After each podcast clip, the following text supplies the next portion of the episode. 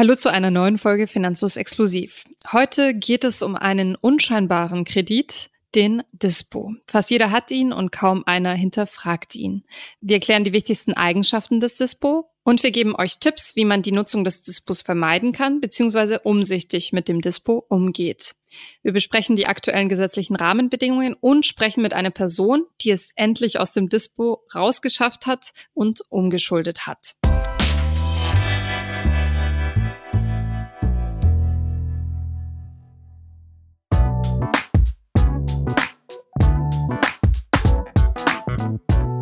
Inflation, Energiekrise, teure Kredite. Für viele Menschen ist das eine Belastung, die sie ganz deutlich auf ihrem Kontoauszug spüren. Viele rutschen ins Minus, manche Monat für Monat.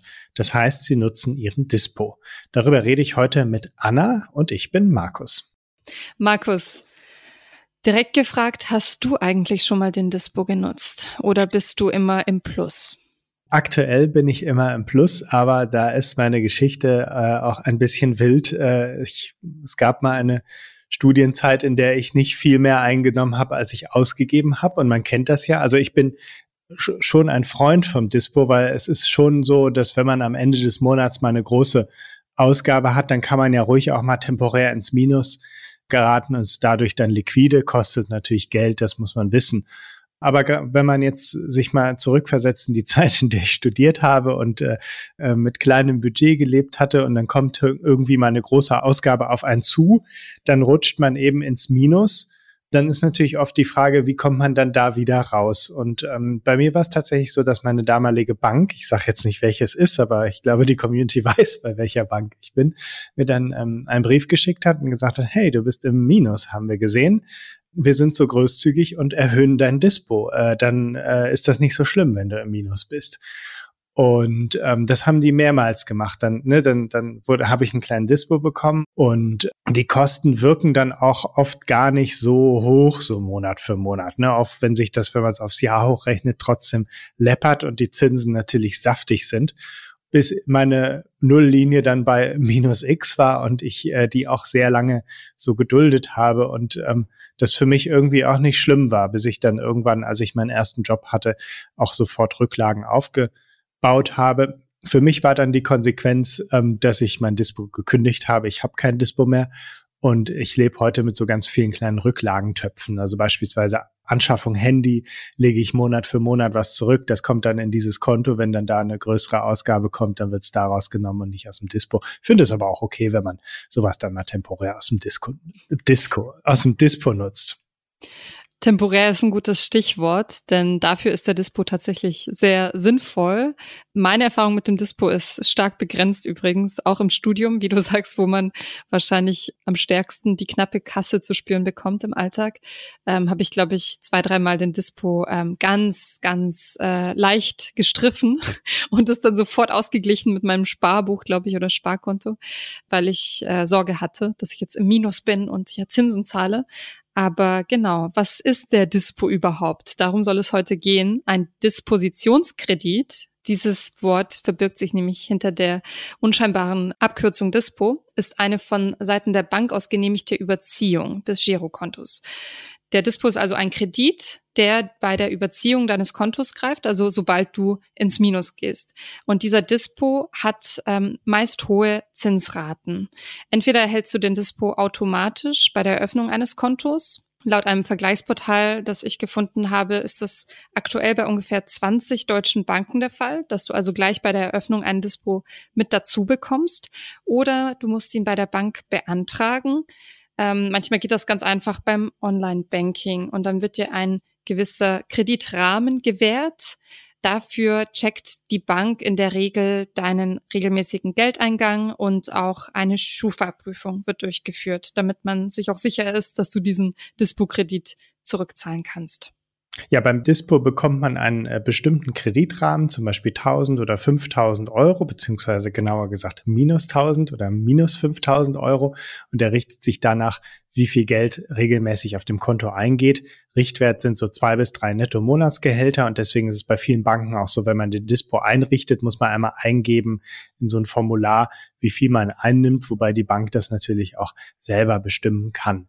Hat man den Dispo dann einmal eingerichtet, kann man entweder automatisch nutzen, ohne jeweils einen Antrag stellen zu müssen. Das heißt, man geht einfach ins Minus und dieser Dispo ist ein Kredit, auch wenn das im Sprachgebrauch anders klingt. Ähm, für diesen Kredit muss man Zinsen zahlen und laut Finanztest liegt der durchschnittliche Zinssatz bei aktuell 9,89 Prozent. Im teuersten Fall waren es auch 13,9 Prozent. Man nennt das auch den Sollzins. Also ganz schön saftige Zinsen. Zu den Konditionen würde man normalerweise keinen Kredit aufnehmen, aber beim Dispo, gerade wenn das mal so temporär ist, nimmt man das dann durchaus in Kauf. Verbraucherschützeteile der Grünen und der Linken wollen übrigens den Dispozins deckeln, bisher allerdings ohne Erfolg. Und zuletzt haben einige Banken die Raten infolge der Leitzinsanpassung noch weiter erhöht.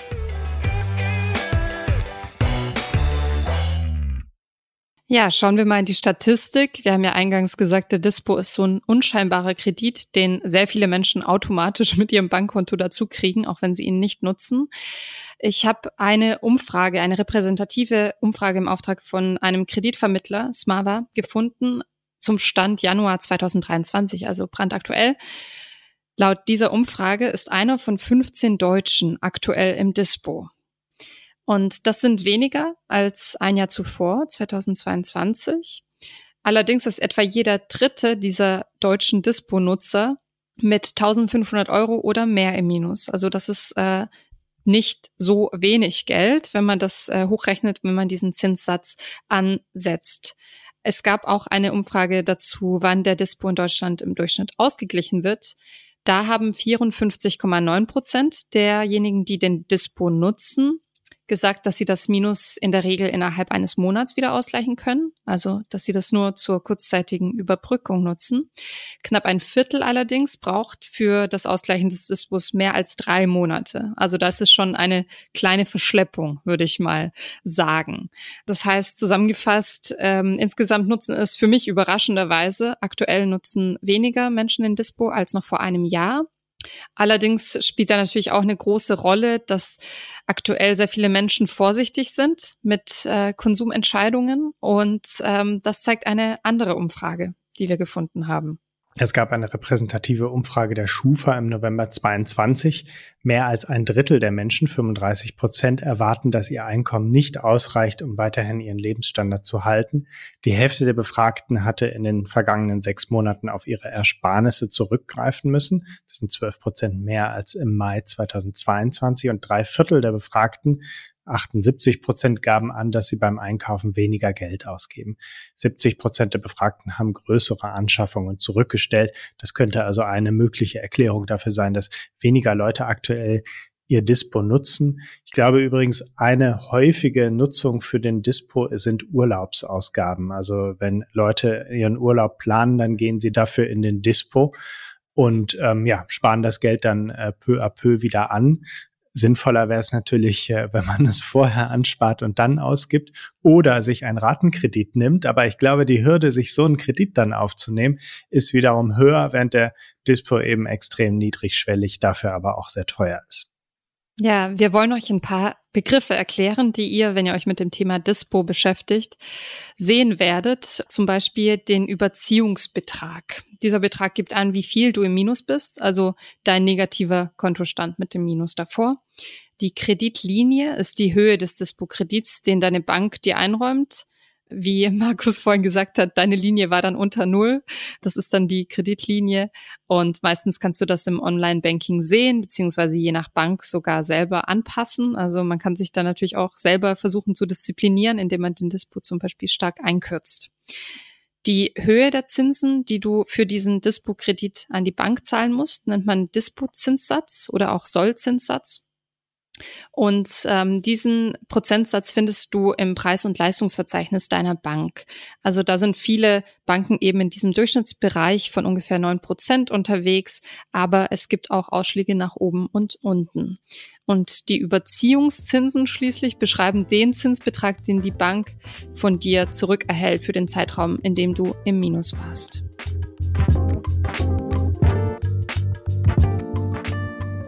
Jetzt hätten wir die Grundlagen zum Dispo geklärt und wollen mit jemandem sprechen, der selbst lange Zeit, quasi durchgehend im Dispo war. Ich spreche mit Marcel aus unserer Discord-Community. Marcel ist 35 Jahre alt und kommt aus Niedersachsen. Ja, also ich bin das erste Mal äh, irgendwann 2008 so mit äh, Dispo in Berührung gekommen. Nach der Ausbildung hat die Bank mir netterweise ein Dispo eingeräumt. Und äh, da ich nicht äh, mit Finanzen umgehen konnte, habe ich den halt auch völlig ausgeschöpft von Monat zu Monat. Wie hoch war dein Kreditrahmen damals im Dispo? Der Dispo-Rahmen waren 4000 Euro damals. Und wie hoch war dein Einkommen damals? Das lag damals ungefähr bei anderthalbtausend netto. Das ist ja ein Vielfaches deines Einkommens und du sagst, du hast den Dispo ausgeschöpft. Warum hast du den denn gebraucht? Ich habe den auf keinen Fall gebraucht. Das sind äh, alles äh, irgendwelche Konsumausgaben, sinnlose Sachen bei Amazon bestellt. Alles, was man halt brauchte zu kaufen, weil ich es auch zu Hause ehrlich gesagt nie anders gelernt habe. Mhm. Das heißt, ich höre, du hast dich davon jetzt weiterentwickelt sozusagen und ähm, betrachtest es rückblickend kritisch. Wie war das denn damals für dich? Hast du dir da überhaupt Gedanken drum gemacht oder war es einfach so, dass du immer ins Minus gegangen bist und das war der Standard? Also irgendwann ist das, geht das nicht, ging das nicht mehr anders. Ich war irgendwann so immer am Dispo-Limit immer am Ende des Monats bei 4000 Euro im Minus, eine Kreditkarte noch bei 1000 Euro ähm, beim Maximum, was ich da durfte. Und wenn das Gehalt reingeht, dann knapp 100 Euro Dispozinsen wurden jeden Monat eingezogen. Miete, Essen, dann bleibt nicht mehr viel übrig. Und dann irgendwann ist das so eine Ohnmacht, aus der man auch irgendwie, also ich damals das Gefühl nicht hatte, wieder rauskommen zu können. Krass, 100 Euro Dispozinsen pro Monat. Das ist ja ganz schön teuer.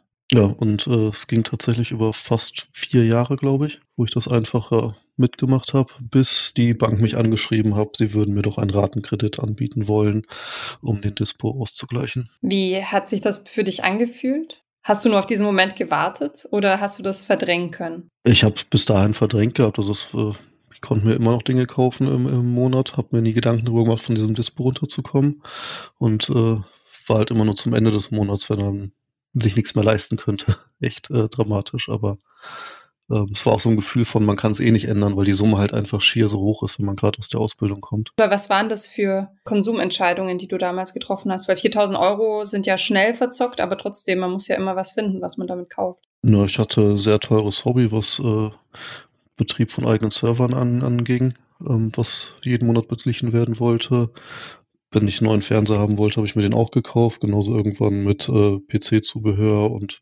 es geht ja auch. Du kannst ja im Saturn einfach bezahlen und das geht dann das Dispo und keiner merkt's. Das waren dann aber Sofortkäufe, das waren keine Finanzierungen, die du eingegangen bist. Genau, finanziert habe ich nie irgendwelche Konsumschulden. Das äh, fand ich nicht gut, weil man monatlich für, dafür bezahlt. Das mochte ich damals schon nicht. Wobei der Dispo im Endeffekt das gleiche gemacht hat. Ja, genau. Das ist ja nur ähm, ja, das wirkt nur so, als sei es das Konto, aber es ist ja auch ein Kredit. Und du hast gesagt, die Bank hat sich dann bei dir gemeldet. Genau, die hatte tatsächlich hatte mich dann, das war damals die Postbank angeschrieben, dass ich ja mein Dispo schon relativ lange immer sehr stark ausreize und sie würden äh, mir doch anbieten, ein, zum Gespräch in die Filiale zu kommen, um darüber zu sprechen, wie man aus diesen Dispo-Schulden rauskommen kann. Wie war das für dich, dorthin zu gehen? Ja, es war dann irgendwie erleichternd, da zu diesem Gespräch zu kommen, wo man erstmal erfahren hat, das ist gar nicht so schlimm, das passiert mehreren Leuten. Also es, äh, man denkt auch immer, man ist der Einzige, der irgendwie solche Fehler veranstaltet. Ähm, die haben mir tatsächlich einen Ratenkredit angeboten, der war über äh, 95 Euro im Monat, also sogar unter dem, was ich an Dispozinsen bezahlt mhm. habe. Und ich habe dann äh, mit dem, also ich habe einen 5000 Euro Kredit aufgenommen, um die Kreditkarte auch direkt mit abzahlen zu können und hatte sie dann auch darum gebeten, den Dispo, sobald der getilgt ist, ähm, auf Null setzen zu lassen. Okay, das ist sehr gut. Wie lange hat es denn gedauert, bis du da rausgekommen bist? Den Kredit abzubezahlen waren knapp, knapp fünf Jahre waren das.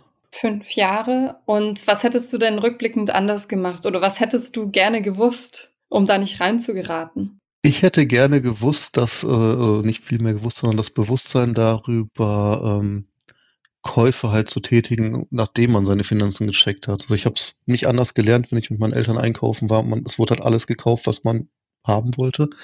Liegt vielleicht auch daran, dass die Finanzen bei meinen Eltern besser waren als meine. Aber dadurch habe ich halt mitgenommen über viele Jahre, wenn du was haben möchtest, kaufst du es dir. Fertig. Wie hast du das geschafft, dann ein gesünderes Verhältnis zu deinem Konto, zu deinen Ausgaben zu finden? Das ist äh, schwer zu sagen. Also zum einen hatte ich sowieso kein Dispo mehr und konnte nicht mehr Geld ausgeben, als ich besessen habe. Das war schon mal ein großer Vorteil für den Anfang auf jeden Fall. Ähm, zum anderen äh, habe ich tatsächlich dann darauf geachtet, nur noch Geld auszugeben, was ich habe. Ich habe immer noch alles Geld ausgegeben, was reinkam. Jeden Monat war das Konto bei null. Aber es ist halt nicht, ich habe nicht mehr ausgegeben, als rausgekommen ist. Das hat noch viele Jahre länger gedauert, tatsächlich ähm, auf die Idee zu kommen, Geld zurückzulegen. Und Dispo ist ja das eine, aber wenn man den Dispo ausreizt, dann kommt ja auch die Überziehung. Hast du das auch manchmal gemacht oder bist du dann bei den 4000 geblieben? da waren sicherlich auch mal irgendwie 100 Euro geduldete Überziehungen mit dabei. Das sind ja, summiert sich dann auf den Dispo-Zinsen mit oben drauf einfach. Also. Ja, wie ist es heute für dich mit dem Dispo? Nutzt du den noch? Ähm, äh, ehrlich gesagt nutze ich den Dispo immer noch. Ich habe ein Dispo von 2000 Euro, aber ähm, ich nutze ihn eher aus Bequemlichkeit, wenn ich das Geld nicht mal eben vor der Bezahlung von einem anderen Konto dahin schieben möchte, wo die Kreditkarte mit verbunden ist. Aber du nutzt es jetzt mit einem anderen Gefühl, einem anderen Bewusstsein, nehme ich an. Ja, das auf jeden Fall. Also ich weiß, dass das, also ich gebe kein Geld aus, was ich nicht habe. Ich habe das Geld, das liegt dann vielleicht nicht auf dem Konto, mit dem ich bezahle, aber es äh, liegt dann auf einem anderen Konto. Und äh, ist auf jeden Fall äh, deutlich bewusster, dass äh, man nicht mehr Geld ausgeben sollte, als zur Verfügung steht. Was sind deine Tipps an Menschen, die immer im Minus sind und die das Gefühl haben, dass sich das nur auftürmt und dass sie da nicht wegkommen? Also ich glaube zum ersten, äh, man ist damit nicht alleine. Es gibt viele, viele Menschen, denen es ähnlich geht. Gibt, also ich kenne auch welche, die hatten noch mehr Dispo als ich damals. Ähm, und man kann dabei rauskommen. Man muss einfach nur jemanden um Hilfe fragen und sei es die eigene Hausbank oder wenn man die Möglichkeit hatte, sicherlich auch das Elternhaus, kann man auch nachfragen, ob man da eine Lösung findet, das umzuschulden.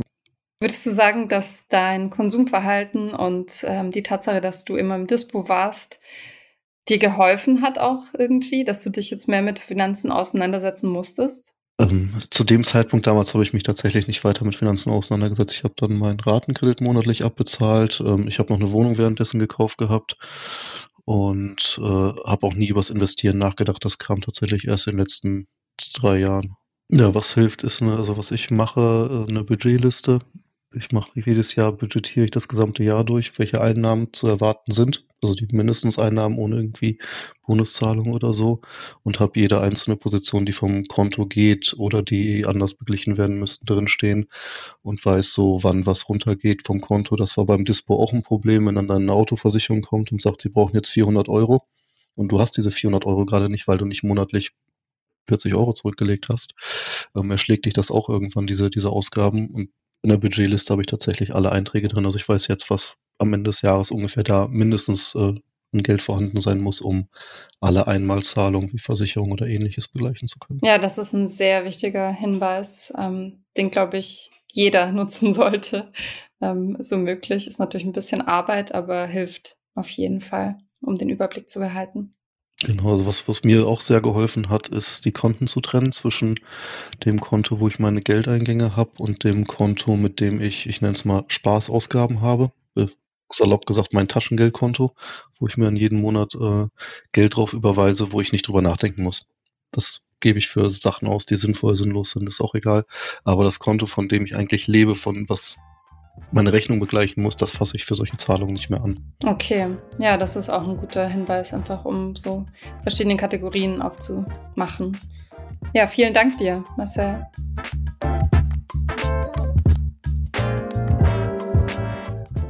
Nun kommt die Frage, wie teuer ist es, in Dispo zu rutschen? Die Prozentzahl ist jetzt erstmal eine Zahl, mit der man nicht viel anfangen kann. Das mal genommen mit dem Überziehungsbetrag, also dem Betrag, den man im Minus ist, ergibt dann die Kosten, die man hat. Das ist natürlich variabel, weil der Kontostand ja auch variabel ist.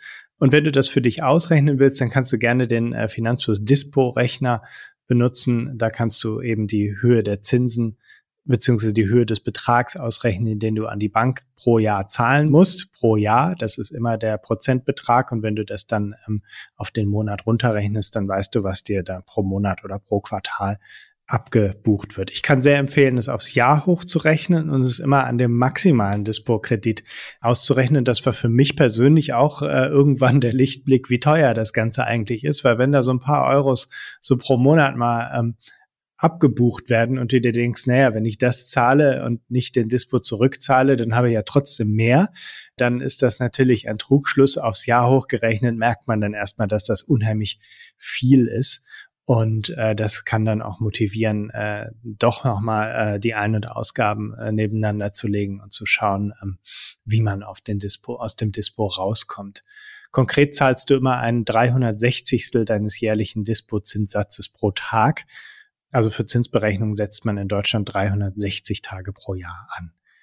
Dann stellt sich noch die Frage, ab wann zahle ich die Zinsen?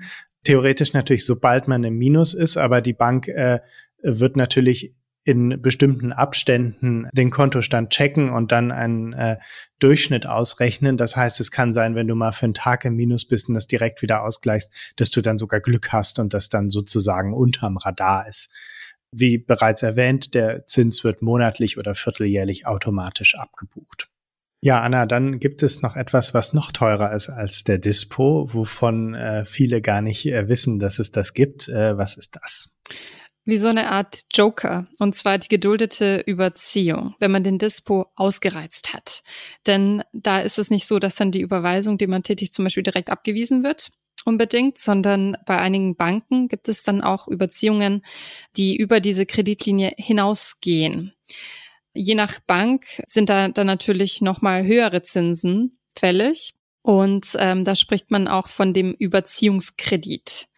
Ähm, laut einem Vergleichsportal lag der durchschnittliche Überziehungszins im Oktober 2022 für diese Überziehung des Dispos bei 12,39 Prozent nach Auswertung von knapp 1200 Kreditinstituten.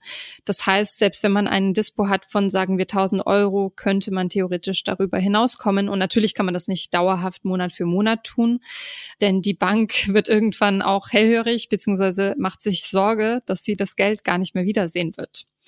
Was passiert also, wenn ich ständig meinen Dispo nutze, beziehungsweise manchmal sogar überziehe? Kann die Bank mich dann rauswerfen?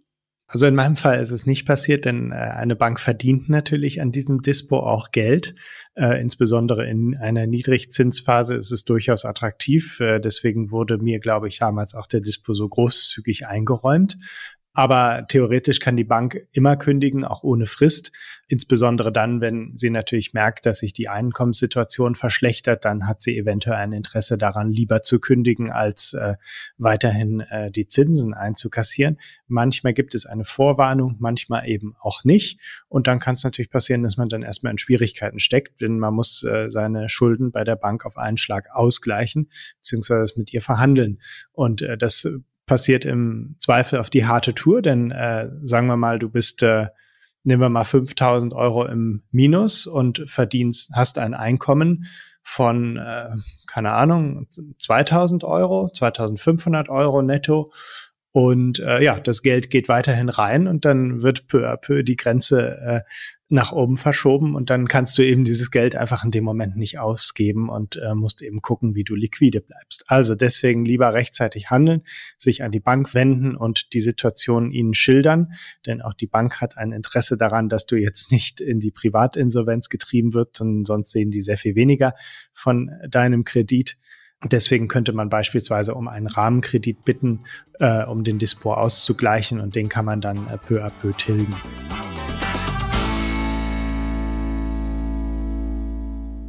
Eine Frage, die im Zusammenhang mit dem Dispo immer wieder auftaucht, also bei Google ganz oben aufgeführt, ist, wie sich der Dispo und die Nutzung des Dispos auf meinen Schufa-Score auswirkt.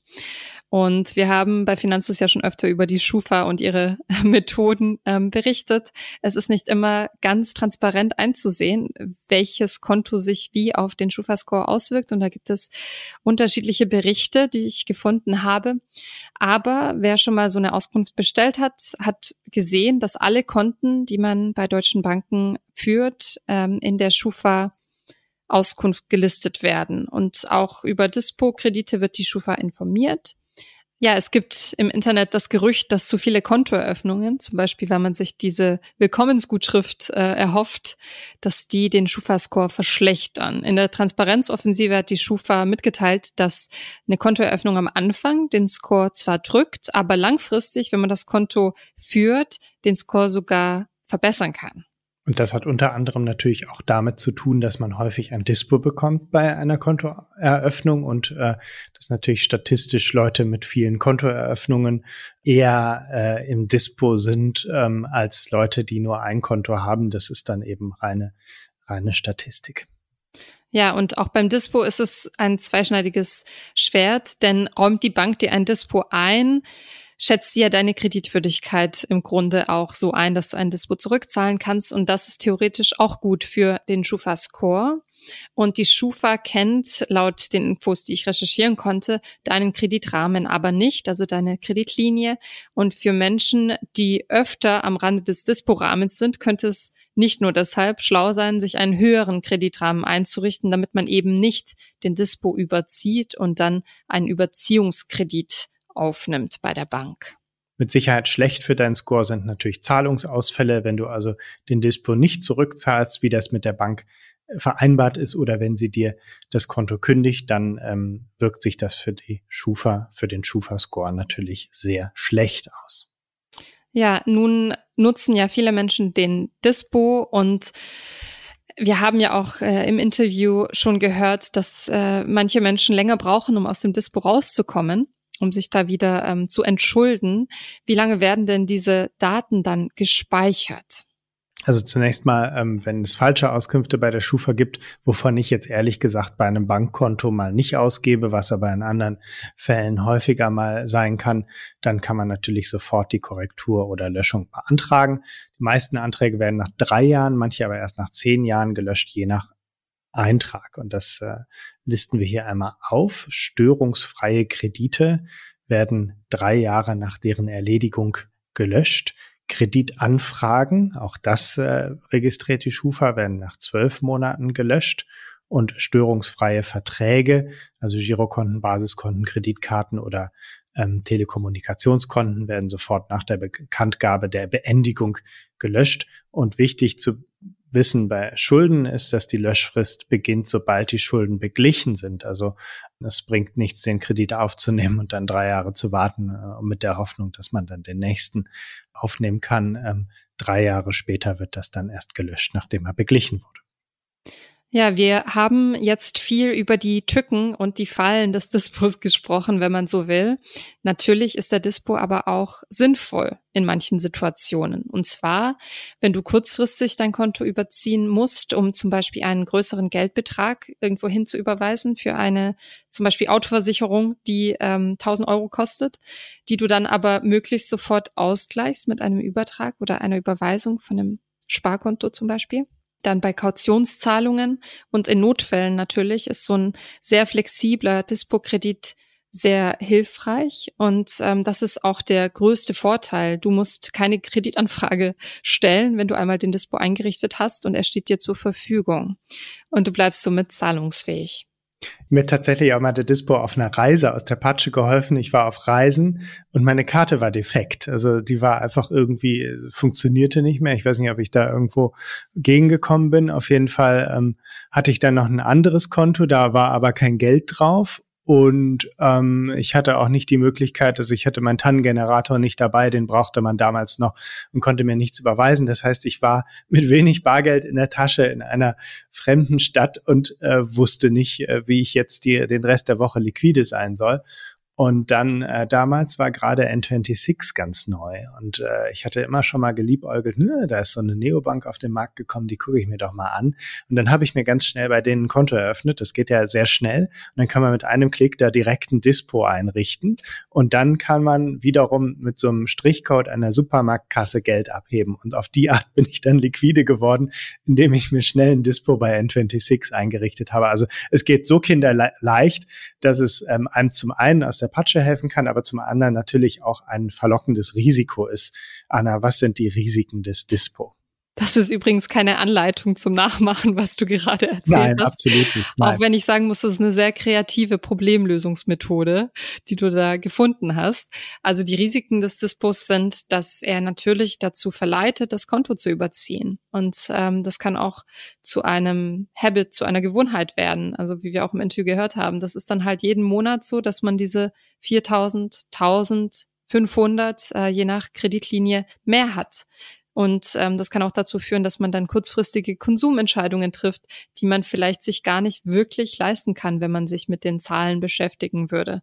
Es ist auch ein sozusagen unsichtbarer Kredit. Also ich habe ja keine monatlichen Raten abzuzahlen, sondern der ist einfach zur Verfügung und es passiert ja nichts, wenn ich jetzt äh, irgendwie nochmal über mein eigentliches Budget hinaus konsumiere.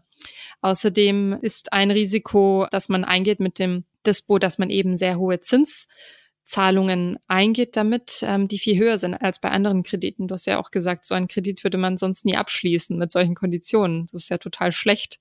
Und es ist gegebenenfalls eben schwierig, aus dieser Teufelsspirale rauszukommen, wenn man sich daran gewöhnt hat. Wir sagen ja immer, der beste Kredit ist kein Kredit, aber wenn man schon den Dispo braucht, dann sollte man zumindest mal überschlagen, dass man sich die Zinsen leisten kann. Also wenn man nämlich die Zinsen monatlich nicht aufbringen kann, dann gerät man ganz schnell in eine sehr gefährliche Spirale, aus der man nicht mehr rauskommt.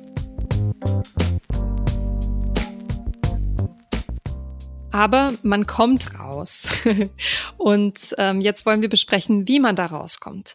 Manche Banken gewähren die Option, einen Dispo-Kredit in einen Ratenkredit umwandeln zu lassen. Und dieser Ratenkredit hat dann zum Ziel natürlich diesen Dispo abzubauen. Und ähm, der kommt mit niedrigeren Zinsen daher, zum Beispiel mit vier bis fünf Prozent je nach Kreditinstitut. Und damit könnt ihr dann eure Dispo-Schulden umschulden in einem Ratenkredit und ähm, zum Ende dieses Abzahlens dann eben schuldenfrei sein.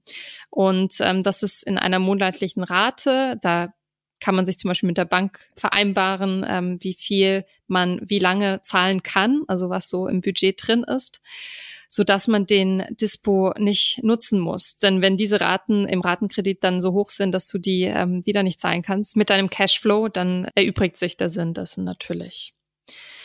Und hier solltest du dich aktiv informieren. Einige Banken gehen diesen Schritt auf dich zu und sagen, hey, was ist da los? Lass uns mal sprechen, wie wir ähm, dich aus dem Dispo so ein bisschen rauskriegen. Andererseits verdient die Bank natürlich schön an einem Dispo-Kredit beziehungsweise an Überziehungszinsen und deshalb ist da manchmal auch Eigeninitiative gut, sich nach Alternativen umzuschauen. Und diese Schulden oder Schulden im Allgemeinen abzubezahlen sollte wirklich deine erste Priorität sein, bevor du andere Investitionen oder Ausgaben tätigst, die in diesem Moment nicht unbedingt notwendig sind. Also gerade wenn man einiges an Schulden angehäuft hat und am besten systematisch mit einem Rückzahlungsplan. Übrigens auch 0% Finanzierung sind keine Alternative zum Dispo, auch wenn der Zins niedriger ist. Denn ähm, also am besten ist es immer, wenn man sich selber ähm, einen Kredit gibt, indem man sich eine Rücklage bildet und dann daraus sich sozusagen etwas leiht und dann kann man das mit einem Dauerauftrag wieder zurückzahlen oder man spart einfach auf ein bestimmtes Ziel hin und dann ähm, weiß man auch viel, kann man viel besser einschätzen, ob man sich leisten kann oder nicht, wenn man nur das kauft, was man auch auf der hohen Kante hat. Ja, so wie du, Markus, es ja auch ähm, aus dem Dispo rausgeschafft hast. Ein wichtiger Punkt ist natürlich, sich den Überblick zu verschaffen über laufende Kosten, Einnahmen, Rücklagen, die man treffen sollte, um eben bestimmte kurzfristige Ausgaben decken zu können, abpuffern zu können, vielleicht mal kurz in den Dispo zu rutschen, aber das dann auch ausgleichen zu können mit einem Übertrag und sich die Frage zu stellen, warum man immer wieder im Minus landet. Also das kann auch sein, dass man ein Haushaltsbuch führt über die Ausgaben und dass man Fixkosten versucht niedrig zu halten, so dass man sie sich eben leisten kann, ohne Schulden aufzunehmen. Was mir persönlich übrigens sehr hilft, äh, so die monatliche Einnahmen- und Ausgabensituation ähm, zu verstehen, ist alles auf den Monat runterzurechnen. Das heißt, sagen wir mal, ich kaufe mir ein Handy, dann sage ich, okay, es hält jetzt die nächsten drei Jahre, geteilt durch zwölf, äh, geteilt durch drei, ähm, dann weiß ich, das Handy kostet mich pro Monat so und so viel und jenes kostet mich so und so viel. Auch Sachen, die nur einmal im Jahr anfallen, immer auf den Monat runterrechnen und dann kann man sehr gut sehen, ob man mehr ausgibt, als man einnimmt. Denn gerade die Ausgaben, die so regel unregelmäßig anfallen, die killen einen dann am Ende. Ja, ich äh, sehe es immer im Januar bei den ganzen Versicherungen, die dann abgehen, die ich äh, jährlich bezahle. Zum Glück habe ich das meist äh, in einem Reminder zumindest im Kalender drin und bin dann nicht überrascht. Aber ja, Überblick verschaffen, Budgets kreieren. Ähm, bei vielen Konten kann man sich ja auch Spaces beziehungsweise Budgets anlegen. Ähm, das ist auf jeden Fall hilfreich, wenn ihr dazu tendiert, immer wieder im Minus zu sein. Zu guter Letzt noch ein paar weitere Tipps.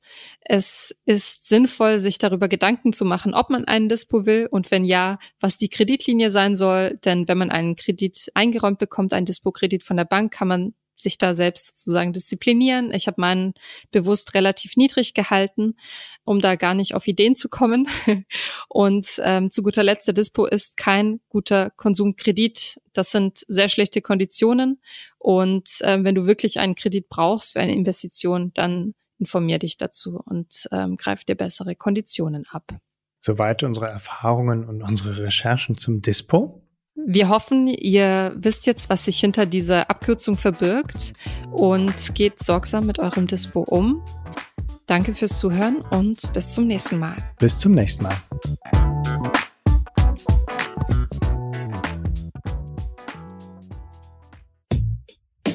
Ich hoffe, diese Podcast-Folge hat dir gefallen und du hast was dazugelernt. Wenn ja, dann erzähl doch gerne auch deinen Freunden und Bekannten vom Finanzfluss Podcast, die sich für das Thema finanzielle Bildung interessieren oder interessieren sollten.